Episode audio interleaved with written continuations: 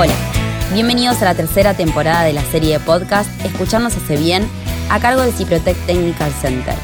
En esta tercera temporada seguimos informando a la comunidad sobre temas de actualidad y cardiología de la mano de distinguidos profesionales. Los invitamos a este viaje juntos.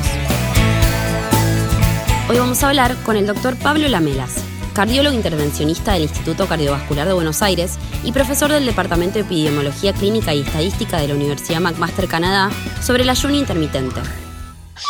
Hola, muy buenas tardes a todos. Un placer estar nuevamente acá con el doctor Pablo Lamelas, que nos va a contestar un par de preguntas que tenemos preparadas para él acerca de un tema que hace tiempo está dando vuelta y, nos interesa a muchos, eh, que es acerca del ayuno intermitente. Pablo, ¿cómo estás? Bienvenido. ¿Qué te parece si empezamos con, el principio, justamente, que es contarnos en qué consiste el ayuno intermitente?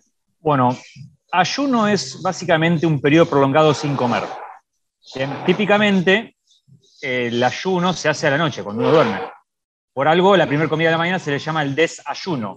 Uno termina de ayunar a la primera comida. Cuando ya salteas el desayuno, uno puede llegar a decir que está en ayuno prolongado.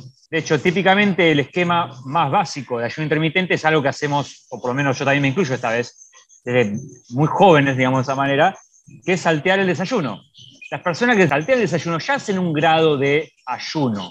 Ahora la pregunta, ¿es el ayuno suficiente para que tenga los efectos esperados? Bueno, a ver, a mí el ayuno me empezó a servir cuando llegué, superé las 18 o 20 horas de ayuno. Bien, yo creo que el esquema ideal de ayuno para que funcionen los efectos deseables, que lo podemos discutir más tarde, tiene que llegar más o menos, uno tiene que comer un lapso de 2 a 4 horas, no más de eso. Bien, donde entonces el cuerpo empieza a consumir la energía que ya tiene acumulada de reserva, que básicamente el tejido adiposo o más vulgarmente conocido como la grasa. Ese tejido se empieza a consumir cuando el cuerpo siente que tiene que utilizarla. Si uno está comiendo todo el tiempo, definitivamente el, cuerpo no llega a sentir esa necesidad de utilizar las reservas, por lo tanto no se reduce el peso. Pero antes de la próxima pregunta, Fabián, quería decirte que a veces se confunde, o no es que se confunde, sino que el ayuno intermitente puede utilizarse tanto para bajar el peso como para mantenerlo. No estamos hablando solamente de un tratamiento eh, temporario para bajar el peso, sino estamos hablando probablemente de algo que es un camino de ida uno entra en ayuno intermitente y como que uno no vuelve nunca más a las cuatro comidas del día. Al menos no desayuna nunca más, pero los pacientes que han hecho ayuno intermitente de manera exitosa difícilmente eh, vuelvan a, hacer desayuno o comidas completas durante el día. Clarísimo la intro, muy controvertido su introducción. ¿Por qué? Porque venimos de, empezamos para atrás, ¿no? Históricamente, uno cuando se, eh, daba cuenta sentía que tenía exceso de peso, iba a un nutricionista y el clásico plan nutricionista era eh, al contrario, comer cada dos horas, es decir, ingerir un alimento cada dos horas. Entonces, nos planteas ahora un, ahora no, porque sabemos que existe hace, un tiempo, pero digamos, planteas a partir de tu experiencia personal este esquema de, de, más de 12, 12, 18 horas. Esto, entonces, automáticamente, creo que los primeros que detractores o, o que quieren de alguna manera generar un conflicto, que van a preguntarte, es bueno para la salud este ayuno, esta cantidad de, horas eh, de desayuno más ayuno. Bueno, es una, creo que es el punto más importante del ayuno intermitente, es discutir justamente sus posibles beneficios o si incluso no hace mal, ¿no? Cuando, pero partir de que hay un preconcepto ya en la comunidad, como decía Fabián. Yo cuando a un paciente o a un familiar le digo, a un amigo que hago ayuno intermitente, me miran y me dicen, qué te pasa? ¿Qué problema tenés? ¿No? O sea, es como, un sacrilegio para un cura decirle, yo no creo en Dios, ¿cómo no crees en Dios? Es más o menos esa respuesta tengo de la gente cuando le digo que hago ayuno. ¿Qué, problema tenés? No, no tengo ningún problema. De hecho, creo que el problema lo tiene usted, básicamente. Eh, depende de la vereda de donde se mira el problema. A ver, definitivamente no hay evidencia científica robusta para mostrar que el ayuno intermitente es beneficioso para la salud, pero tampoco lo otro, que es lo que llama la atención. No, no hay evidencia científica tampoco demostrando que cada, hay que comer cada dos o tres horas. De hecho, te llevo una anécdota. Hace unos seis años ya será, eh, cuando estaba en Canadá haciendo mi maestría en investigación, eh, tenía que presentarle mi tesis de obesidad y, sobrepeso a una persona muy influyente de la, del sistema de nutrición de Estados Unidos, que se llama Darius Mosafarian. Él presentó en dos charlas magistrales de una hora, o sea, dos horas en total, todo lo que se sabe sobre dieta, ¿no? Y en ninguna parte de su charla, en ninguna parte, habló de la frecuencia de comer, todo el tiempo de qué comer, si carbohidrato, proteína, carne, legumbres, pero en ningún momento ni lo mencionó. Entonces, cuando yo estuve en privado con él, con mi mentor, que era el doctor Yusuf, presentándole mi tesis de obesidad, después de discutir mi tesis, le dije, una pregunta, doctor, cuando entré en confianza. Usted habló dos horas de dieta, pero no mencionó la frecuencia. Es como yo te digo, es como discutir sobre una droga, ¿no? si es beneficiosa o no, pero no decirte cada cuánto tomarla. Es como una droga que se debería tomar tres veces por día, yo la tomo una vez, me hace poco efecto beneficioso. Y si una droga se debería tomar una vez por día y la tomo tres, voy a tener efectos adversos, ¿no? El paralelismo con la comida. Y la respuesta de él fue bastante sensata, diciendo, mira, esa es un área que no se exploró muy poco y que tiene que ver mucho con lo cultural y hay barreras culturales que son tan fuertes que hacen muy difícil su estudio. También aplica para los tipos de comida, pero sobre todo la frecuencia, ¿no? requiere un sacrificio muy importante el ayuno, entonces no cualquiera tiene ese mindset para hacer sacrificio. Es como, te voy a hacer otro paralelismo final, es relacionado al frío, ¿no? Ha, escuchado esta gente que está exponiéndose al frío extremo. A ver, exponerse al frío extremo, bañarse con ducha fría, requiere una, un, set mental que no cualquiera lo puede tener. Lo mismo para hacer ayuno. Entonces, y cuando ya existe un preconcepto en la comunidad, como decía Fabián, de que el ayuno es malo, promoverlo sin evidencia científica robusta puede ser tomado de mala manera no solamente por la comunidad, sino también por la comunidad científica que viene recomendando eh, los nutricionistas de hace décadas, como decías, come cada dos, tres horas. En definitiva y en resumen, no hay evidencia que lo demuestre. Hay evidencia que sugiere que el ayuno intermitente reduce peso, hay evidencia que sugiere que puede revertir diabetes cuando se asocia a dieta baja en carbohidratos, pero no eh, nada contundente y definitivo. Por lo tanto, y como siempre sucede en las dietas, uno termina haciendo lo que a uno le funciona. Y a mí el ayuno intermitente creo que es una experiencia que va de por vida. Yo no creo volver a, comer dos o tres veces por día nunca más. Impactante, realmente. Eh, siendo a la misma palabra, ¿impacta en el cuerpo de manera inmediata o, como las llamadas dietas serias, si así se llamarían, de alguna manera requieren de cierto tiempo hasta que el cuerpo se acostumbre? Digo, un cambio, lo veo como un cambio brusco en el cuerpo, ¿no? Eh, somos, insisto, más allá de las tareas, los estrés, el trabajo, los horarios, somos de habitualmente hacer cuatro comidas estás hablando por ahí de reducir a, la mitad prácticamente, eh, o menos inclusive, porque si estás hablando de cuatro horas de alimentación, puedes estar seguramente, o, no puedes explicar eso, si esas cuatro horas estás comiendo eh, continuamente o no. Empezás, pasas una pausa y después seguís, pero digo, ¿impacta en el cuerpo eh, de manera, digamos, inmediata?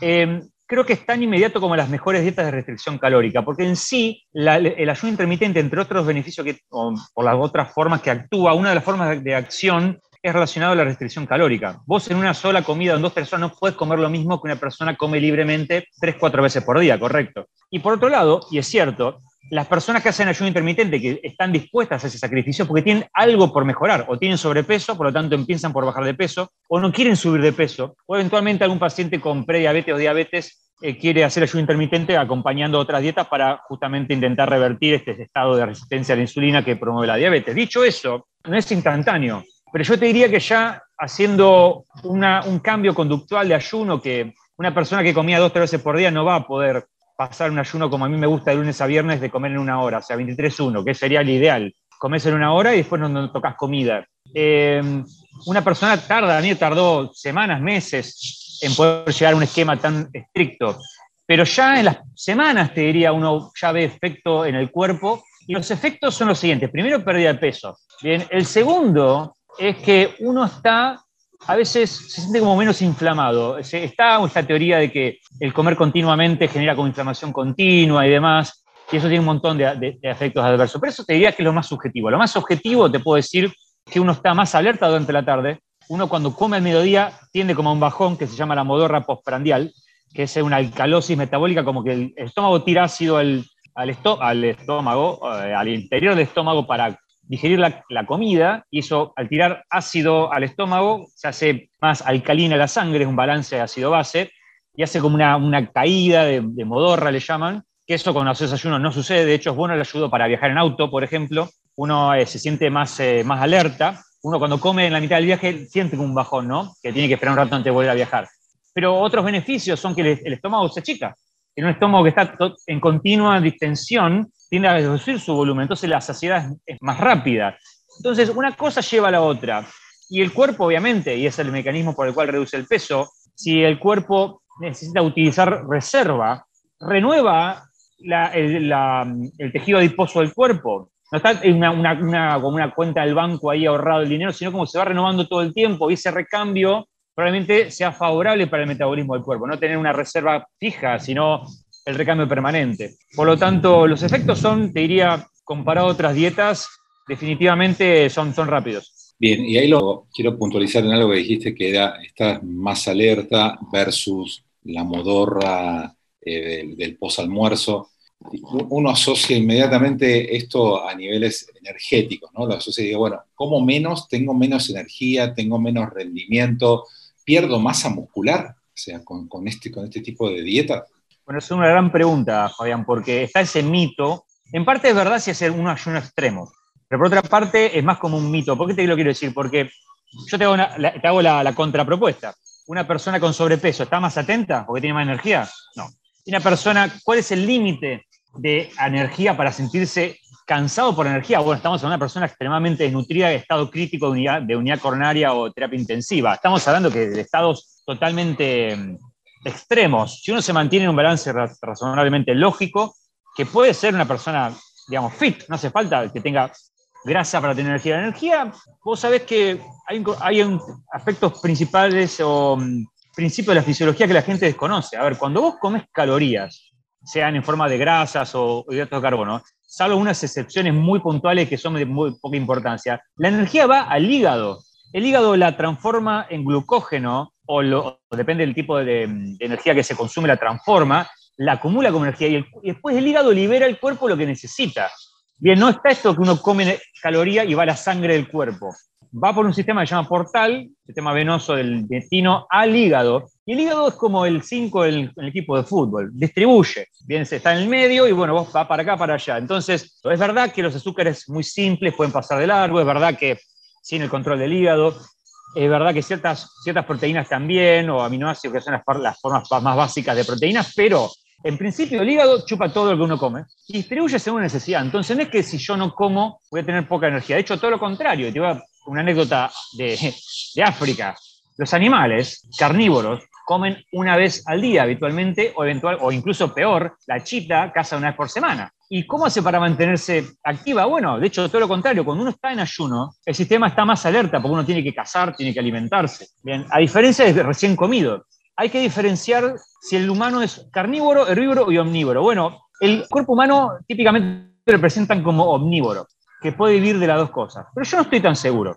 ¿Por qué? Herbívoros definitivamente no somos. ¿Por qué te lo, te lo digo? Tenemos un intestino que no es compatible con comer solo eh, verduras. De hecho, una persona que se alimenta solamente de vegetales tiene deficiencias. Por definición, hay que suplementar. Uno no va al medioevo o, al, o cuando estaba la, era, la era de hielo a pedir un supredín o un complemento de vitaminas. Entonces, por lo tanto, es incompatible la vida con cero vegetales. O sea, o es una vida con deficiencia de nutrientes.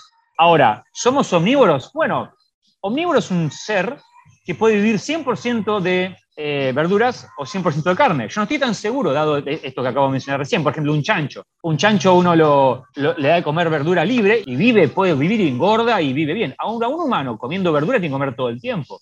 El intestino no está preparado, que sobre todo el grueso, para eh, tener tiempo de gestión suficiente para tomar las nutrientes provenientes de alto contenido en fibra, que son los, los carbohidratos, ¿no? Eh, las verduras, lo, que son los vegetales. Por lo tanto, una nutrición pura en vegetales es deficiente. Y uno dice, bueno, ¿somos omnívoros o no? Yo creo que el ser humano definitivamente tiene antecedentes eh, herbívoros. Y iba a ser una evolución de carnívoro. Y simplemente el hombre tomó conciencia, y esto de sociedad y conocimiento, historia, y hizo que y lo que se llama el self-awareness, que es saber que uno está vivo, que es básicamente lo que nos hace humanos, comparado al resto de los animales, del, reino animal, uno tomó conciencia en un momento en que estamos en la mitad de un ciclo evolutivo. O sea, si uno pone de herbívoro 0, carnívoro 10, estábamos en 6.57. No somos omnívoros en 5 como quizás un chancho. Abriste el debate para otro podcast ahora. ¿De dónde venimos? ¿A dónde vamos? Me, me dejaste, ahora si yo estaba confundido, ahora estoy tres veces más confundido me consideraba el objetivo. barra carnívoro, más carnívoro. Bueno. Bueno, y decime, eh, ¿Cualquier persona puede, Pablo, hacer este tipo de, dietas? Es decir, tomar una, decisión. Antes de preguntarte esta, esto, ¿hay, eh, que viene de la mano de cualquier persona, digo, ¿hay algún cambio o, debe haber algún apoyo de tipo eh, psicológico para, para, hacer esto? Digo, el humano en general, y hablo por ahí del latinoamericano, que es donde nosotros nos movemos, es muy de alimentarse por lo visual, por los gustos, por los olores, por los sabores. Eh, yo no sé si muchas veces comemos porque realmente tenemos hambre o porque es la hora de, es la hora de tal cosa, es la hora de tal otra. Eh, entonces, cambiar todo ese esquema, cambiar toda esa estructura, eh, lleva o requiere de algún apoyo psicológico y bueno, la otra es tal vez más importante, cualquier persona puede hacer un ayuno intermitente. Definitivamente hay gente que no está recomendado, por lo que se entiende hoy en día del ayuno intermitente, realizar este tipo de dietas donde se hace una restricción calórica importante. Por ejemplo, pacientes que están en desarrollo, jóvenes, ¿bien? pacientes en, por debajo de los 17 o 20 años, probablemente no esté recomendado hacer ayuno intermitente porque están en pleno desarrollo. Y una restricción calórica importante en el tiempo puede tener impactos irreversibles en el cerebro o otros órganos. Otras personas que la restricción calórica puede ser contraproducente, pueden ser embarazadas personas que tienen un ser dentro que tienen que alimentar y la restricción calórica puede ser definitivamente controvertida. Pero un paréntesis, no es que se, haya demostrado que el ayuno es malo tanto para gente en desarrollo como para las embarazadas, sino que simplemente es desconocido, pero ante el desconocimiento quizás es mejor tomar el lado precavido y no recomendarlo y que continúen dietas convencionales. Y por lo tanto, entonces, ¿quiénes sí pueden? puede cualquier otra persona que no esté embarazada y, no tenga básicamente eh, su cuerpo en desarrollo.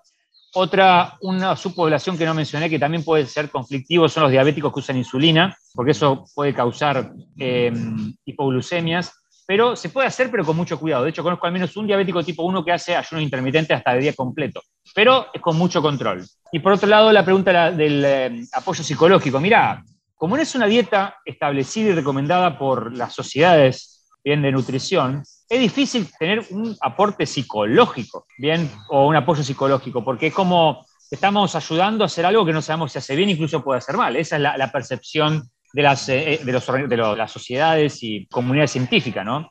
Por lo tanto, eh, es difícil encontrar. Yo conozco nutricionistas, psicólogos o psiquiatras también que trabajan con pacientes que quieren hacer ayuno intermitente y los ayudan a hacerlo. Pero son gente muy aislada, muy parcheada, que yo creo que va, va incrementando con el tiempo. Mi recomendación a una persona que quiera hacer ayuno intermitente es primero intentar uno, ¿bien? Espaciando las comidas, o sea, ¿cómo hacer ayuno intermitente? Primero, ponerse como objetivo no comer hasta el mediodía, desayunar, no merendar, perdón, no, no, no, almorzar, y recién empezar a, merendar, algo así, tipo 4 o 5 de la tarde, eh, y si uno no aguanta el hambre, lo que tiene alto contenido de grasa, por ejemplo, quesos, eh, maní, almendras, ese tipo de cosas ayuda mucho a, esperar hasta la noche. Después de la noche cena uno habitualmente y puede comer lo que quiere, entre comillas, ¿no? O sea, todo lo que le entra en el estómago no va a asociarse a lo que es una cosa sostenida al tiempo, no sé, hamburguesa todas las noches va a ser difícil, pero una comida lógica de noche hasta completar el estómago y uno sentirse con saciedad, incluyendo postre, generalmente eh, es compatible con los beneficios de ayuno intermitente. Uno puede combinar esto, si quiere y es socialmente aceptable, con dieta baja en carbohidratos. De hecho, otro consejo también a las personas que inician su programa de ayuno intermitente es evitar las comidas ricas en, hidrato de carbono a la noche, porque el hidrato de carbono genera poca saciedad y uno lo que quiere es justamente estar con saciedad hasta el día siguiente a la tarde. Si uno come una pizza entera, quizá tiene más calorías que un buen pedazo de carne o huevo, pero Em, no te da tanta saciedad como la grasa, con el alto contenido de grasa y proteína, sobre todo grasas.